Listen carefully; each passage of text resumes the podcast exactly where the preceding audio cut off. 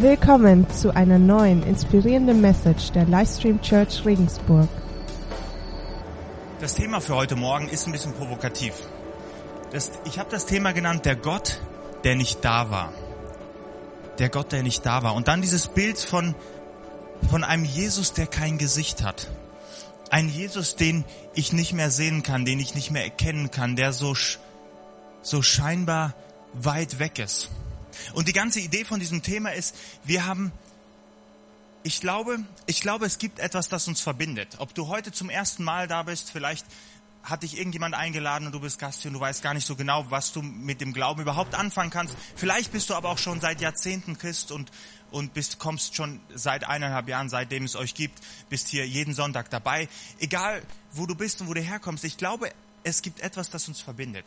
Ich glaube, wir alle kennen diese Momente, wo Gott scheinbar nicht da ist. Diese Momente, wo wir beten und es scheint nichts zu passieren.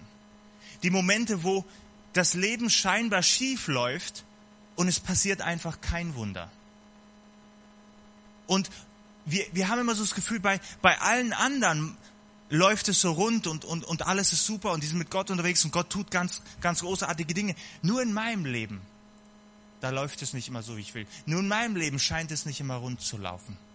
Kennt ihr das Gefühl? Und ich fand das ganz großartig heute, wie wir diese Gebetsanliegen gesammelt haben. Das, das kommt ja mitten aus dem Leben. Das ist ja unsere Realität.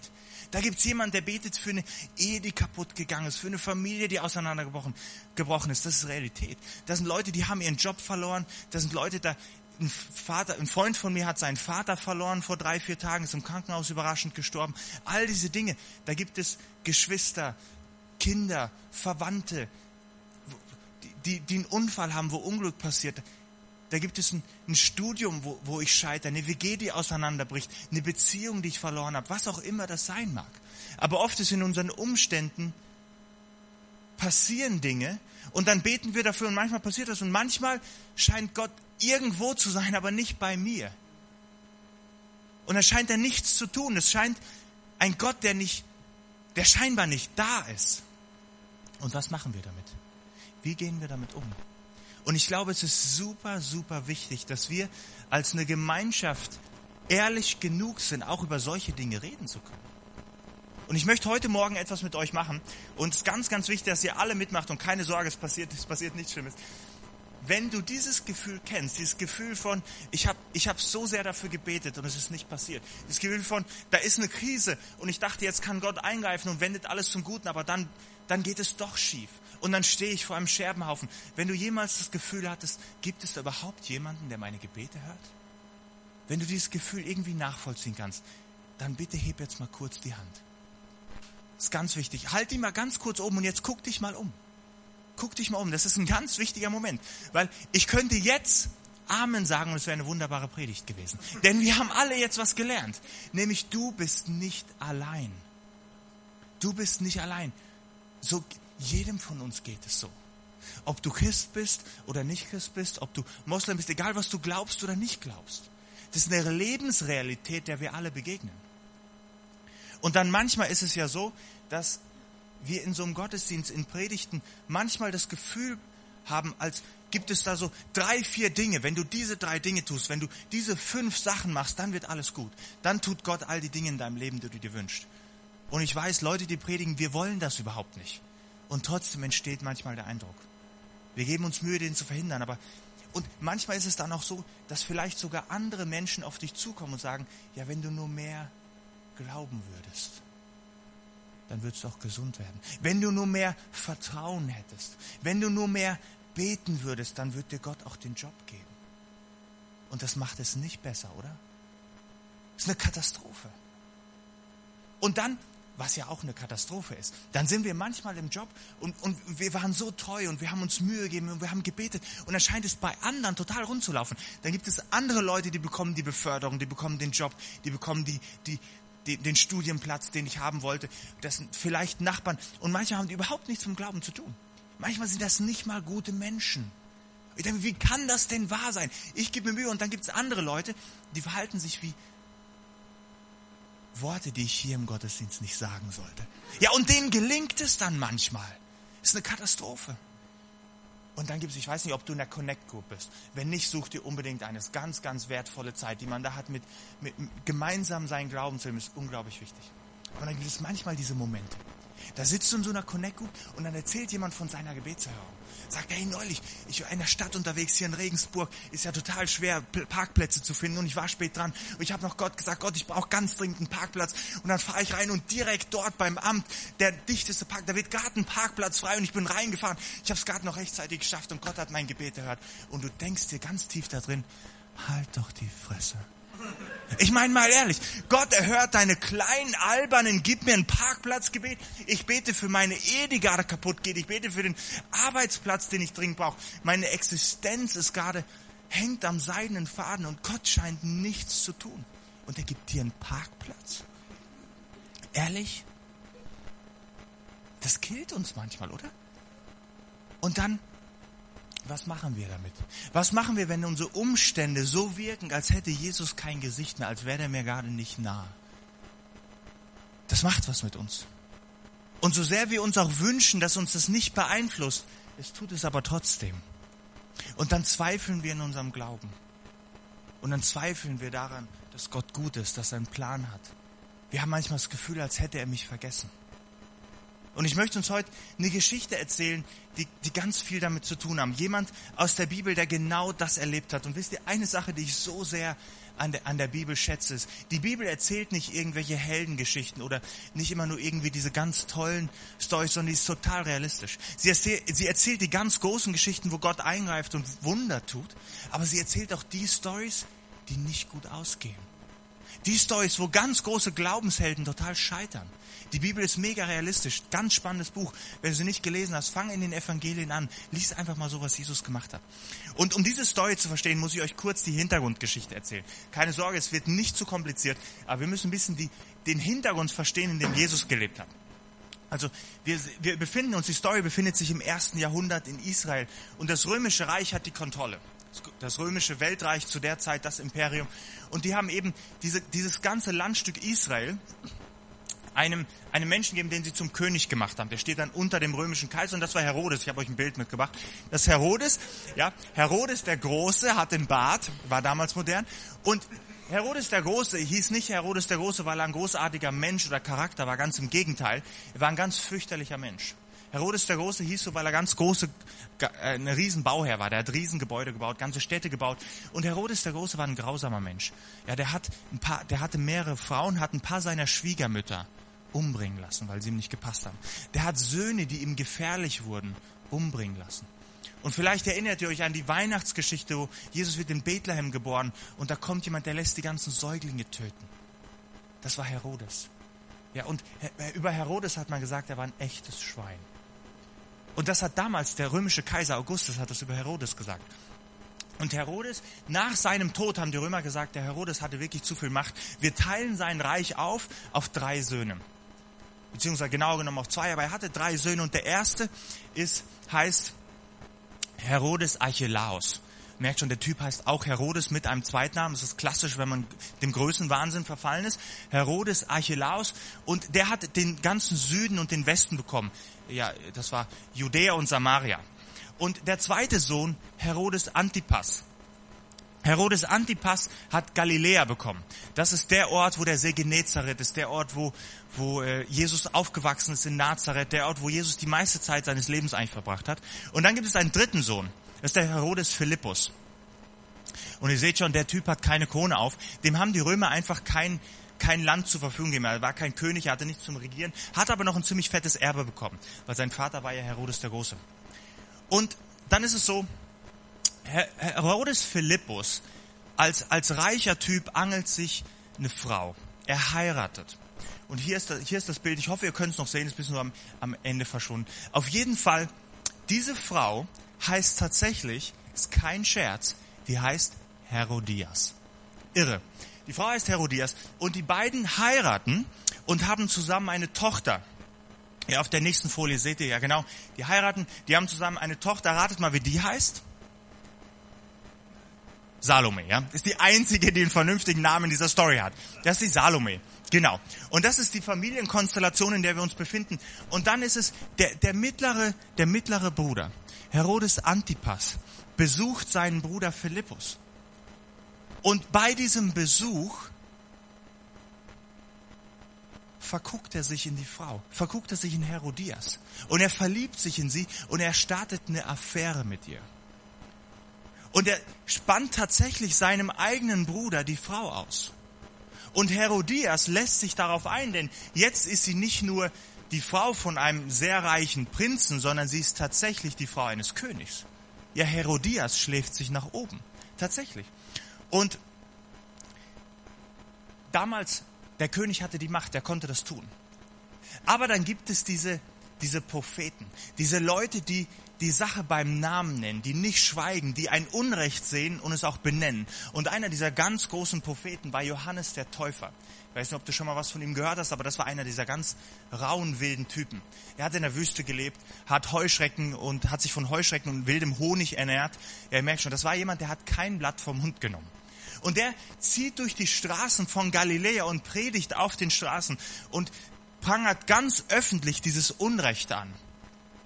Und das macht Herodes Antipas und, und Herodia macht das wahnsinnig.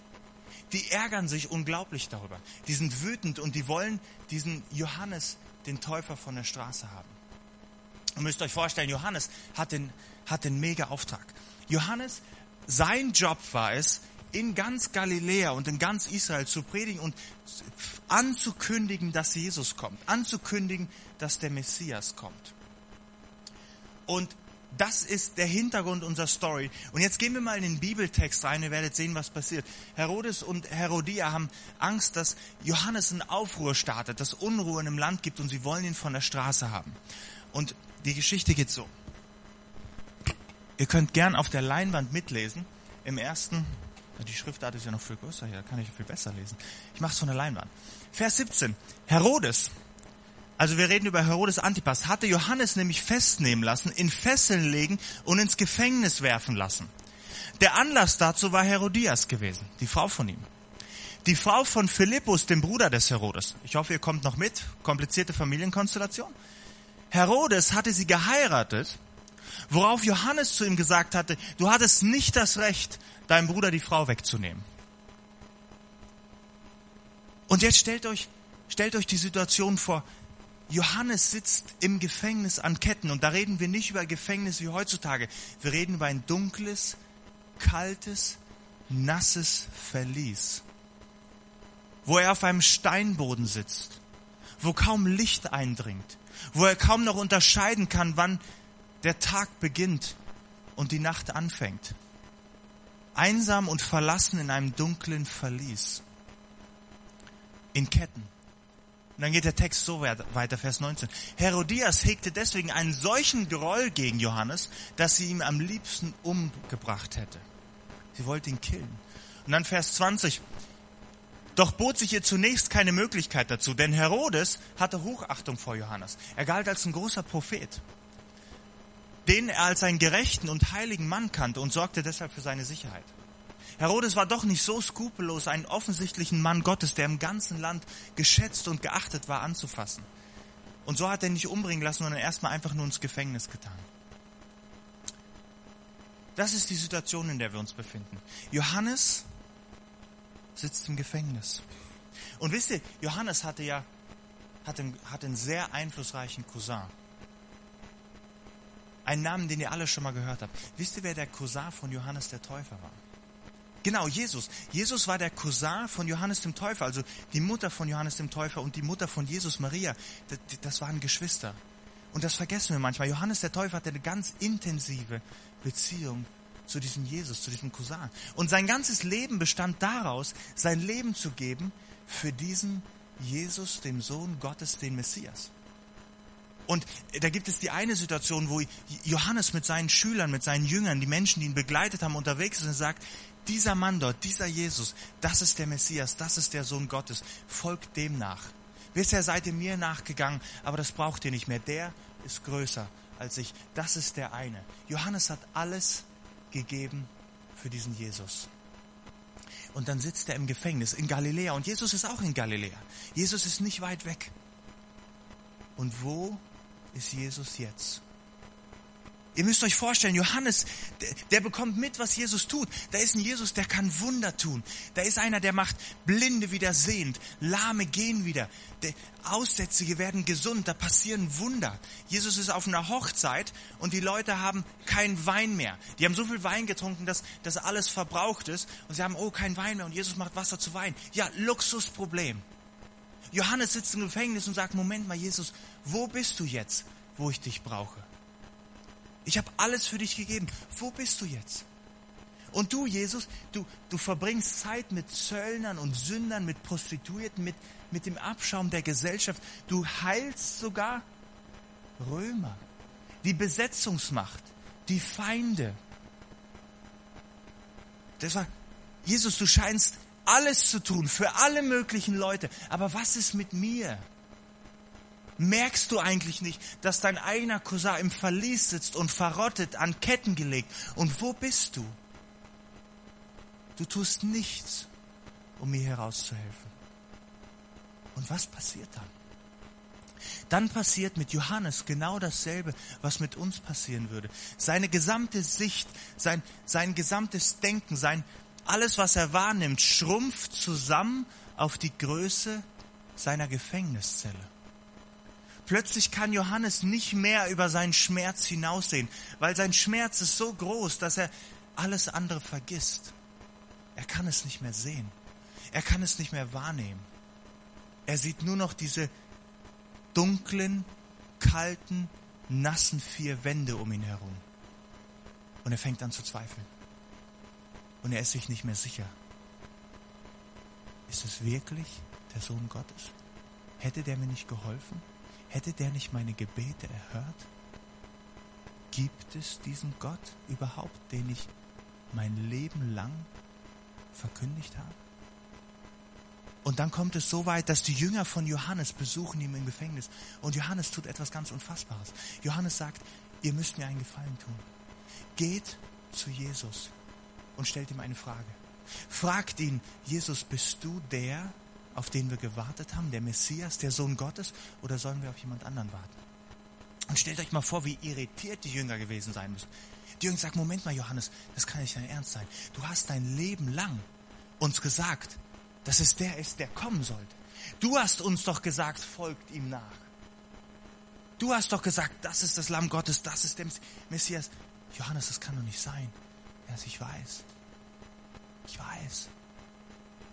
Aber ich brauche Sicherheit. Versteht? Ich bin am Verzweifeln. Ich kann nicht mehr. Geht und fragt Jesus. Und ich kann mir dieses Szenario nur vorstellen, wie die Jünger Jesus fragen, sagen, Jesus, Rabbi. Das ist so eine, eine ganz wertschätzende Ansprache von, von, von Israelis damals in der Zeit, von den Israeliten. Rabbi, sei uns nicht böse. Rabbi, vergib uns, aber unser, unser Freund Johannes, bittet uns, dich etwas zu fragen. Jesus, bist du der, auf den wir gewartet haben? Oder kommt da noch jemand anderes? Und damit, das, das wird uns in Matthäus 11 berichtet. Das ist der erste Vers. Das ist Matthäus 11, Vers 3. Bist du der, der kommen soll? Oder müssen wir auf einen anderen warten? Mit selbst einem der größten Glaubenshelden, der je gelebt hat, mit Johannes dem Täufer, der uns allen was voraus hat im Glauben. Selbst der wurde durch seine Umstände und, und, und die vier Wände, die umgeben, so beeinflusst, dass sein Glaube zweifelt. Deshalb, wenn dir das passiert, du bist in guter Gesellschaft.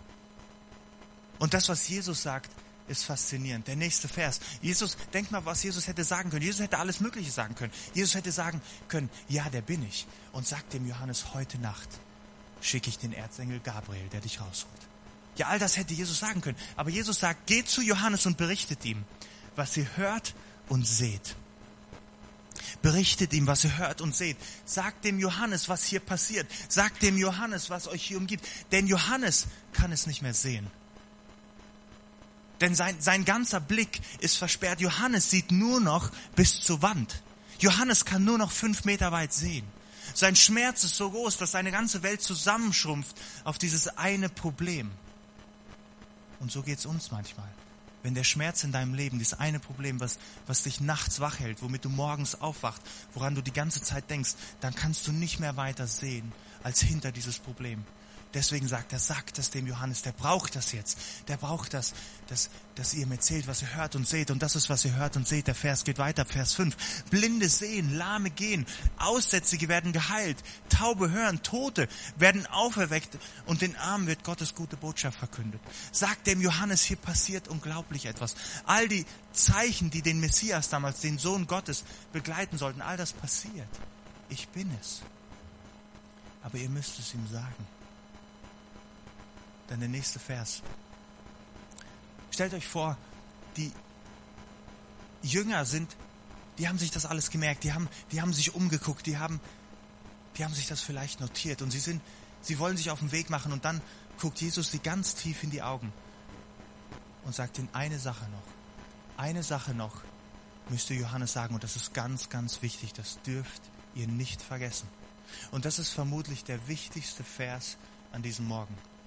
Und wenn du im Laufe der Woche alles andere von dieser Predigt vergisst, diesen einen Vers, wenn du dir irgendwas notierst, schreib dir diesen Vers auf. Ich glaube, das ist ganz, ganz zentral. Jesus sagt hier etwas. Jesus sagt, glücklich ist jeder, der nicht an mir Anstoß nimmt.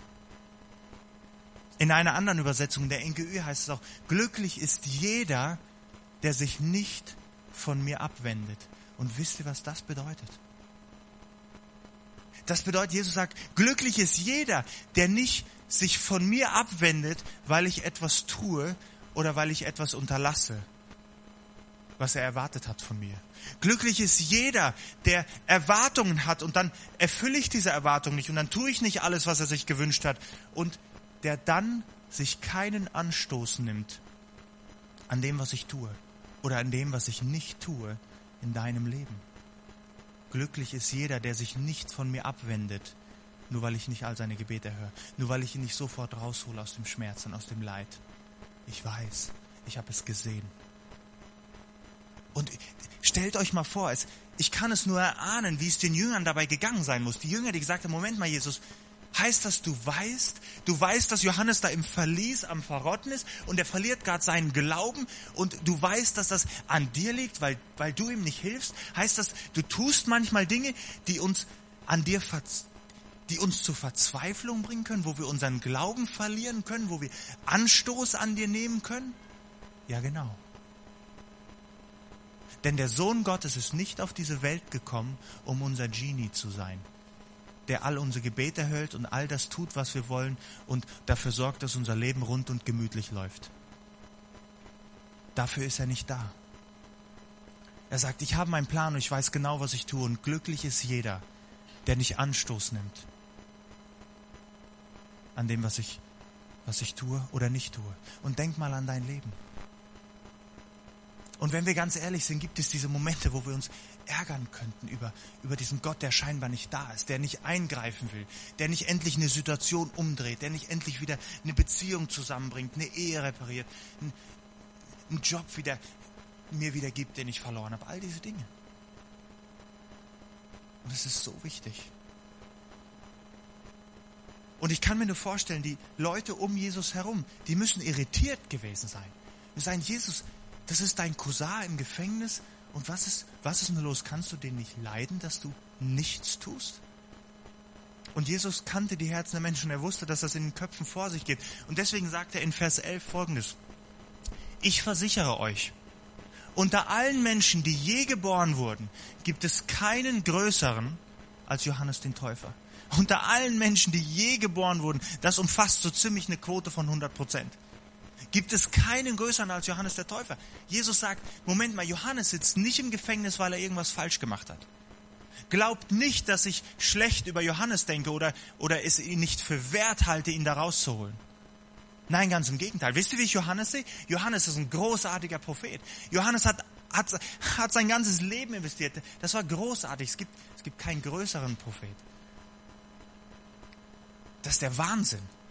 Und das bedeutet nämlich Folgendes. Das heißt als logische Konsequenz, die Umstände von Johannes haben nichts damit zu tun, wie Jesus über Johannes denkt. Das sagt er damit. Und das gilt genauso auch für dein Leben. Wir schließen manchmal aufgrund unserer Umstände darauf, wie Gott uns sieht. Ja, wenn es rosig läuft, haben wir das Gefühl, ja, Gott liebt mich und Gott ist mir nah. Und wenn es plötzlich bergab geht und wir durch ein tiefes Tal gehen, dann denken wir manchmal, Gott wäre uns nicht nah und Gott scheint nicht da zu sein. Aber folgender Schlüsselsatz, den, den sollten wir uns merken. Deine persönlichen Umstände haben nichts damit zu tun, wie Gott dich sieht. Das ist ganz, ganz wichtig. Nimm dir das mit, nimm dir das mit nach Hause. Deine persönlichen Umstände haben nichts damit zu tun, wie Gott dich sieht. Wenn du wissen möchtest, was Jesus über dich denkt, wenn du wissen möchtest, wie Jesus dich sieht, weißt du, wo wir dann hingucken? Dann gucken wir aufs Kreuz. Am Kreuz ist Jesus Christus für uns gestorben, für unsere Schuld, für unsere Sünde. Das bedeutet, all das, die Beziehung, die zwischen Menschen und Gott kaputt gegangen ist, zerstört worden ist, aufgrund von, von dem, wie wir sind. Und wir alle haben unsere Fehler und unsere Schwächen und unser Versagen und unser Scheitern und, und all das, was die Bibel einfach mit einem Fachbegriff zusammenfasst, nämlich Sünde. Und all das, dafür ist Jesus am Kreuz gestorben, um die Beziehung zwischen Gott und Mensch, die Beziehung zwischen dem Vater und dir persönlich wiederherzustellen das bist du ihm wert. Und wenn du wissen willst, was Gott über dich denkt, guck ans Kreuz. Da hat er ein für alle Mal bewiesen, was er über uns denkt, was er über dich denkt, was du ihm bedeutest. Guck dann aufs Kreuz. Und das heißt, wenn du dich in einer Situation befindest, die hart ist, wo du gerade durch eine Krise gehst, wo es gerade anstrengend wirst. Und weißt du was? Im Grunde genommen gibt es nur drei Arten von Menschen. Es gibt die Menschen, die gerade eine harte Zeit erleben. Es gibt die Menschen, die gerade eine harte Zeit hinter sich haben. Und die, die eine harte Zeit vor sich haben. Was ich damit sagen will, es erwischt jeden. Niemand kommt allglatt durchs Leben. Niemand. Das ist nun mal die Lebensrealität. Wir leben in einer zerbrochenen Welt. Wir leben in einer Welt, wo Menschen unglaublich grausame Dinge tun. Und wir müssen nur die Nachrichten anstellen. Ja, und das, beginnt, das, ist, das beginnt ja nicht in der Ostukraine oder bei der ES oder sonst wo. Das beginnt ja hier in Regensburg in der Stadt. Das beginnt ja in unserem Herzen. Da, wo du und ich gehässig sind zu anderen und, und, und gemeine Dinge tun. Und deswegen ist es so wichtig, dass wenn wir uns in, in so einer Situation befinden, dann schau in deine Geschichte. Vielleicht bist du schon lange mit Gott unterwegs. Dann schau zurück und schau auf all das, was Gott in deinem Leben bereits getan hat.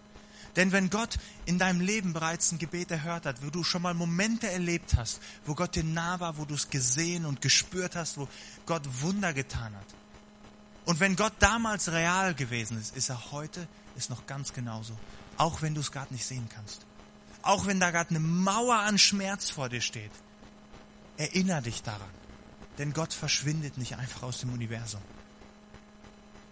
und dann schau außerhalb deiner Umstände. Und es ist so genial, dass ihr hier diese Gebetsanliegen äh, vorliest und, und, und euch das gegenseitig ermutigt. Denn weißt du, vielleicht, vielleicht passiert es gerade nicht in deinem Leben. Und das mag sein. Und Gott hat, ich weiß nicht warum. Und ich wünschte, ich könnte es dir erklären. Und Gott hat seinen, seinen Zeitplan und, und seine Gründe. Aber Gott tut etwas im Leben von anderen. Und es kann dich ermutigen. Wenn du siehst, da hat Gott ein Gebet erhört, dann weißt du, dieser Gott ist real der ist immer noch da. Und der liebt mich genauso wie die Person. Und er hat mich genauso wenig vergessen wie die Person, die da gerade ein Wunder erlebt hat. Die gerade die so, so dringende Wohnung gefunden hat, die sie gesucht hat. Und ich bin Gott ganz genauso wichtig. Wisst ihr, wie die Geschichte von Johannes ausgeht? Herodes hat Geburtstag. Und er schmeißt eine exzessive Party. Und es wird gesoffen. Und Herodes und seine ganzen Fürsten und all die einflussreichen Leute sind ziemlich sturzbetrunken. Und dann kommt die Tochter Salome, Stieftochter, und sie tanzt. Und es muss wohl ein unglaublich schöner Tanz gewesen sein. Auf jeden Fall Herodes als, als Angeber von seinen Leuten macht ein saudämliches Versprechen. Und er sagt, Salome, wünsch dir, was du willst, ich gebe dir alles, bis zur Hälfte meines Königsreichs. Und Salome ist völlig irritiert und sie tut das, was eigentlich ein Teenager niemals tun würde. Ich kann es mir nur so erklären, dass sie unter Schock war. Sie geht zu ihrer Mutter und bittet um Rat. Ja, welcher Teenager würde das tun? Er sagt, Mom, was soll ich tun? Und ihre Mutter, Herodias, wittert endlich die Gelegenheit und sagt, wünsch dir den Kopf von Johannes dem Täufer auf einem Silbertablett noch heute Abend. Und Salome wünscht sich tatsächlich das. Und es passiert. Und ein Soldat geht in das Verlies und schlägt einem der größten, der größten Nachfolger Jesus die je gelebt haben, einer der ganz Großen, schlägt ihm den Kopf ab wegen einem sinnlosen Versprechen, das im Suff gemacht worden ist. Unter Alkoholeinfluss. Das ist der Hammer. Ich finde es Wahnsinn, dass diese Stories in der Bibel drin stehen. Und das sind so kurze Zeit später gibt es religiöse Anführer des Landes, die aufgrund ihrer Unsicherheit und aufgrund von all dem Jesus anklagen, fadenscheinige, völlig irrsinnigen Prozess an den Start bringen und eine Menschenmenge so aufwiegeln, dass der Jesus, man mag ja denken über ihn, was, was man möchte. Vielleicht glaubst du, dass er Sohn Gottes ist, vielleicht denkst du auch nur, er wäre ein großartiger Prophet, aber über eins sind sich alle einig. Jesus hat Menschen geholfen. Jesus hat nur Gutes getan. Und dann dieser großartige Mensch wird an ein Holz geschlagen, an ein Kreuz, blutet überall, ist wirklich elendig am Verrecken. Und jetzt stellt euch bitte einmal die Situation vor. Wir, 2000 Jahre später, wir wissen, dass nach Karfreitag Ostern kommt, dass die Auferstehung kommt, dass die Story da nicht zu Ende ist. Aber die Menschen in der Situation, die wussten das nicht. Die kennen ja nicht die Zukunft, die kennen nur ihr Jetzt. Und dann gucken die, die, die Soldaten auf diesen Jesus, der am Kreuz hängt, sie machen sich über ihn lustig. Sagen, wo ist dein Gott jetzt? So vielen Leuten hast du geholfen, hilf dir doch selbst. Warum kommt Gott nicht und hilft dir in dieser Situation? Wo ist der Gott? Und das scheint die dunkelste und gottverlassenste Stunde in der Geschichte der Menschheit. Zu dem Zeitpunkt schien alles verloren. Da hat niemand mehr geglaubt. Selbst die Jünger sind weggelaufen. Die engsten Freunde von Jesus sehen diesen Moment und sie denken, alles ist verloren. Alles ist vorbei. Jesus, dem, dem wir nachgefolgt sind, wir haben alles für ihn aufgegeben, wir, wir haben alles hergegeben und es war alles umsonst, denn der ist gerade dabei zu sterben. Und hättest du damals einen der Jünger gefragt, wo ist Gott? Was wäre die Antwort gewesen? Keine Ahnung, aber ganz sicher nicht hier. Und das Verrückte ist, in dem Moment, wo alle dachten, das ist der dunkelste und schwächste Moment, den Gott jemals hatte, wo Gott scheinbar vollkommen versagt, ist der Moment, wo Gott den allergrößten Sieg davon trägt. Der Moment, wo Gott genau das passiert, was er von Anfang an geplant hat. Und der größte Sieg, den Gott jemals errungen hat, hat er am Kreuz, wo er von der Sünde stirbt und wir dadurch mit dem Vater wieder versöhnt sind und wieder in eine Gemeinschaft mit Gott eintreten. Und 2000 Jahre später beeinflusst uns das. Das ist das Event, was uns heute Morgen hier zusammenbringt. Der größte Triumph Gottes in der scheinbar dunkelsten Stunde. Und damit möchte ich dich heute Morgen ermutigen. Halte durch. Gott sieht dich. Gott sieht dich. Und wenn du schon, vielleicht bist du schon länger Christ, wenn du auf die letzten zehn Jahre deines Lebens zurückguckst, nehmen wir mal an, du nicht, wir könnten heute Nachmittag Kaffee trinken und wir hätten ein, zwei Stunden Zeit und würden über deine ganze Reise mit Gott sprechen. Weißt du, was ich glaube, dass wir entdecken würden? Die, im, in der Rückschau, in der Rückschau auf all die Zeiten, da wo Gott sein bestes Werk an dir gemacht hat, da wo Gott dein Glaube am tiefsten geworden ist, wo du Gott am intensivsten begegnet bist, wo am Ende du am meisten gewachsen bist, waren nicht die großen Highlights, sondern meistens die Tiefen, die du, durch die du gegangen bist. Ich glaube, das ist das, was wir finden würden, wenn wir uns dein Leben angucken. Und deswegen möchte ich dir sagen, halte durch. Mach, mach, mach deinen Blick von Jesus nicht von deinen Umständen abhängig. Guck außerhalb davon, guck in deine Vergangenheit. Gott ist da und er sieht dich und er ist für dich am Kreuz gestorben und das ist Realität. Ich möchte euch heute Morgen die Gelegenheit geben, eine Entscheidung zu treffen. Eine Entscheidung zu treffen, durch diese, diese Mauer an Umständen, diese Mauer an Schmerz, durch die, durch die Mauer an all das, was gerade nicht optimal läuft, hindurchzuschauen auf diesen Jesus. Und vielleicht bist du schon seit vielen Jahren Christ, dann möchte ich dich ermutigen, heute sagen, Gott, ich glaube dir. Gott, ich vertraue dir und ich mache dieses Vertrauen, diesen existenziellen Glauben nicht abhängig davon, wie gerade meine Umstände sind. Gott, und ich entscheide mich dazu, keinen Anstoß zu nehmen an dem, was du in meinem Leben zulässt, oder an den Gebeten, die du nicht erhörst. Und Gott, ich verstehe es nicht und es ist hart und ich könnte manchmal daran verzweifeln, aber ich entscheide mich, dir zu vertrauen. Das ist Glaube. Das ist tiefer Glaube. Und das ist der Glaube, zu dem Jesus dich heute Morgen auffordert. Dann triff diese Entscheidung heute Morgen in deinem Herzen.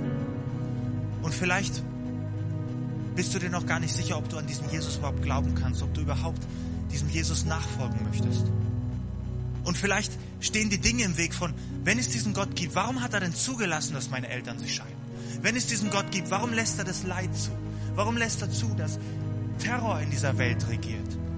Dass grau, wir mit grausamen Anschlägen konfrontiert sind? Dass wir Krieg und all das, warum lässt Gott all das zu? Und ich wünschte, ich hätte die perfekten Antworten für dich. Und das kann man nicht alles erklären. Ich weiß nur, dass wir in einer zerbrochenen Welt leben. Aber genau deshalb, genau weil wir in einer zerbrochenen Welt leben, ist Jesus auf diese Welt gekommen und ist am Kreuz gestorben. Und er möchte dich mit dem Vater wieder versöhnen. Und der Plan, den Jesus hat, um diese Welt wieder zu heilen, ist mit deinem Herzen zu beginnen. Deswegen lade ich dich ein, eine Entscheidung zu treffen, heute Morgen zu sagen, okay, ich, ich, ich schaue nicht auf, auf die Fragen, die ich habe, auf die Zweifel, auf die Umstände, auf die, die Rätsel, die ich mir nicht erklären kann, sondern ich schaue aufs Kreuz. Da, wo Jesus zeigt, was er über mich denkt, wo er das für mich getan hat. Dann guck auf diesen Moment. Und wenn wir eine Entscheidung treffen in unserem Herzen, dann ist es unglaublich hilfreich, das auch an einem Ritual festzumachen, an einem Gebet, an etwas, was wir äußerlich tun. Das hilft uns, das, das mit Gott festzumachen. Deswegen haben wir ein Gebet für euch. Das könnt ihr auch schon in die Leinwand werfen. Und ich möchte gleich dieses Gebet beten und, und, und es langsam vorlesen. Und wenn du das möchtest, kannst du es gerne mitbeten. Für dich in deinem Herzen, leise vor dir oder laut, wie du das möchtest, dann bete das mit. Als eine Entscheidung, als ein Symbol für Gott, dass du dein Vertrauen auf Gott setzt, dass du ihm nachfolgst, ganz unabhängig davon, wie deine Umstände aussehen. Denn glücklich ist jeder, der sich keinen Anstoß an Jesus nimmt, der sich nicht von ihm abwendet, weil es nicht rund läuft. Halte durch. Gott sieht dich. Und wenn du möchtest, kannst du jetzt mitbeten. Herr Jesus, danke, dass du mich liebst. Danke, dass du am Kreuz für mich gestorben bist und wieder auferstanden bist. Danke, dass du mir vergibst und mich so annimmst, wie ich bin. Ich möchte heute diesen Schritt auf dich zuwagen. Komm du in mein Herz.